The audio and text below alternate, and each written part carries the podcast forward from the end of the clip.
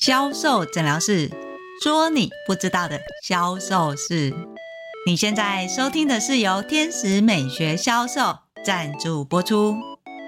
在销售的时候，我们很常会听见老板说：“这个销售很有用，我们可以拿来用。”如果你想知道怎么样保有有效的销售方式，又不会被别人偷偷学走的话，就来听我们今天的销售诊疗室吧。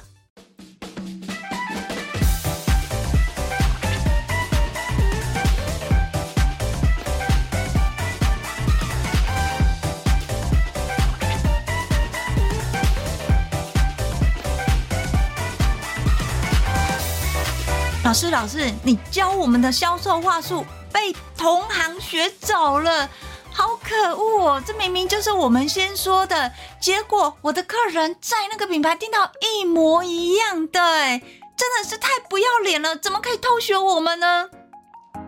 大家好，我是 Angel 老师。开头的内容呢，是我在教有机保养品的时候，我的专柜人员回馈给我们的。在当时的有机呢，它算是一个新市场。我们为了要让客人认识有机的保养品，进而从百货公司里的高价商品选择我们，我们其实设计了很多销售话术。在那当时呢，我们过于琢磨话术跟技巧，却忽略了一件事情，就是专柜人员开场提的销售痛点。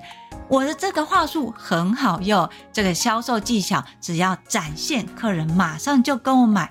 问题是，这招马上被同行给学走了，那要怎么办呢？从那个时候开始，我就知道销售绝对不能单一，你不能再聚焦在所谓的话术跟技巧，你要聚焦的是。别人是没有办法模仿跟学习的。这一招，我发现在人才培训非常重要。为什么？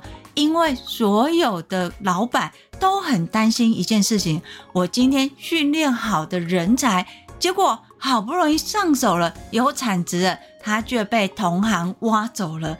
那我干嘛要花这么多心思来培训？但是不培训又没有产值，陷入所谓的两难。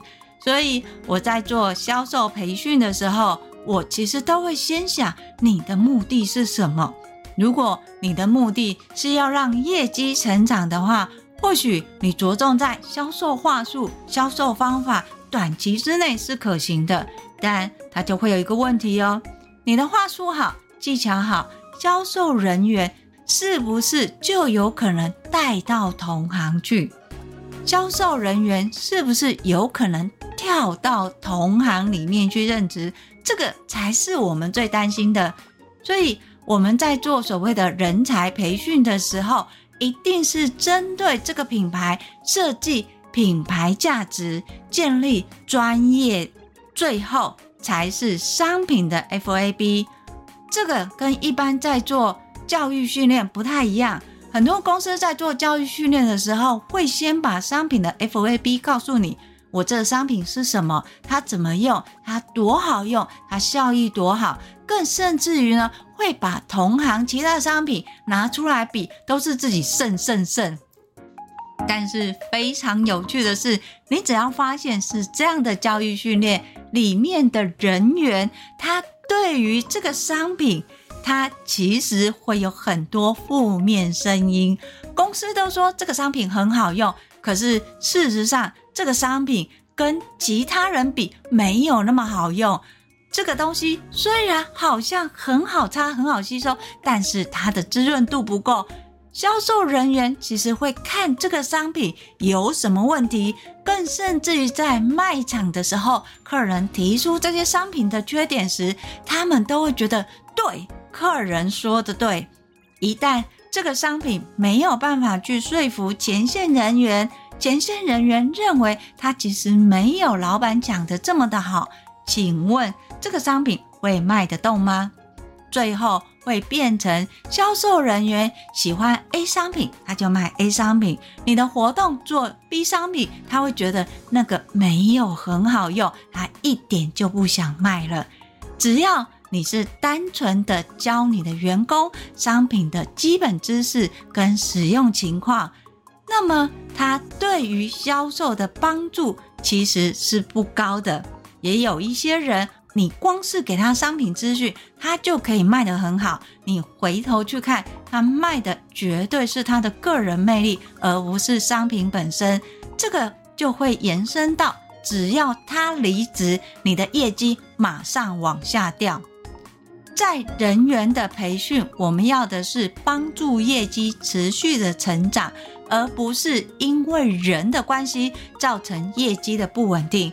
所以，Angel 老师在做人才培训的时候，不管是新人或是资深人员，我一定是绑三个元素：一个是品牌价值，再来是专业技能，最后才是商品销售。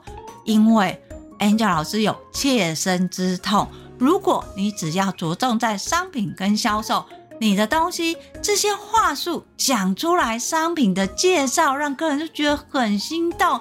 好，来，你这些话术你是 A 品牌，你把它套在 B 品牌，请问可不可以用？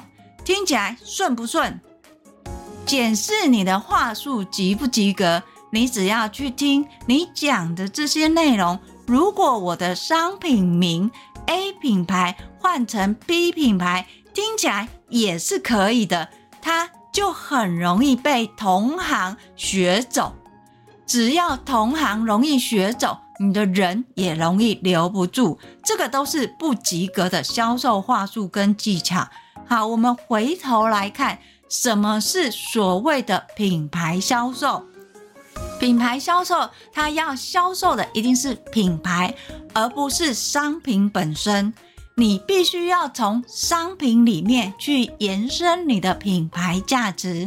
Angel 老师常常做的是，你把你的品牌找出三元素，这三个元素里面要有画面跟连结。这个画面它有可能是一个人物的代表，或是一个画面。这个画面是要你讲完之后，客人就会知道你在讲什么。举例来说，以前 Angel 老师在后品牌专柜的时候，我的品牌里面元素有个皇后嘛，我只要讲皇后这两个字，请问你有没有一个皇后的画面？只要你的品牌的三元素里面有画面，可以产生连结，就可以串到你的商品销售。要记得的是，你的商品销售绝对不是聚焦在。我这个是什么东西？里面有什么成分？它有什么功效？你一定要再置入你的品牌价值元素。像是今天在讲这个商品，我就会为这个商品说一个故事。这个保养品的由来，就是从古代皇后的养颜秘方调制而成的。诶，我在讲这一个话术，这个保养品是从。古代的皇后养颜秘方得来的，我是跟品牌连接在一起，所以客人对这个商品是不是有品牌价值的概念了？你后续再讲这个商品的话术，再串回专业的定位的时候，通常你讲完这个商品，你的客人就会跟你这个品牌买。这样的一个话术内容，它才是品牌销售。还记得 Angel 老师刚才说的吗？怎么样知道你的话术及不及格，在于别人偷走的时候，他用他的品牌能不能用？就以刚才 Angel 老师举的例子，我的品牌里面元素有皇后。皇后讲完，你是不是有画面？当我在讲这一个商品的时候，我就会说，这个商品它是怎么来的呢？它是从古代皇后的养颜秘方调制而成，它是不是又跟品牌连接在一起？当然，有些人会说，老师，可是要是这个话术，我们以为跟品牌是有关系的，但是。是不是有可能别人也有跟我们类似的元素，他会拿去用呢？这个是有可能的。所以这也是为什么 Angel 老师会说，你的品牌价值要有三个元素，从这三个元素去建构你的话术，或者是开启你跟客人产生连接的一个路径。只要把你的品牌价值置入专业，跟客人产生连接的时候，后面你的商品就很好销售了。最重要的是，这个商品的话术。别的品牌拿去用的时候，就会觉得怪怪跟卡卡的。第一，它可能会变成它是不是要是韩方的一个保米？第二，它的配方里面是宫廷秘方吗？还有其他的两个元素，Angel 老师这边是没有细说的哦。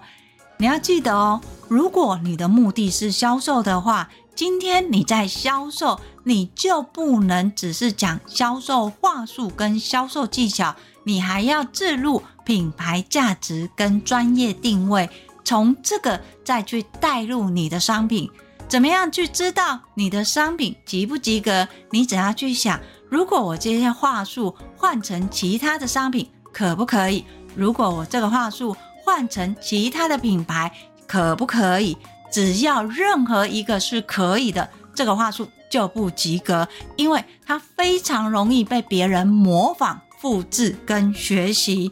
这种情况在专业的教学或者是个人接案、艺人公司非常容易发现。同样是整理师，为什么别人要找你？同样都是教专业技术的，像是简报。为什么别人要找你？你只要没有置入所谓的品牌价值，你的客人就会觉得大家都好像差不多。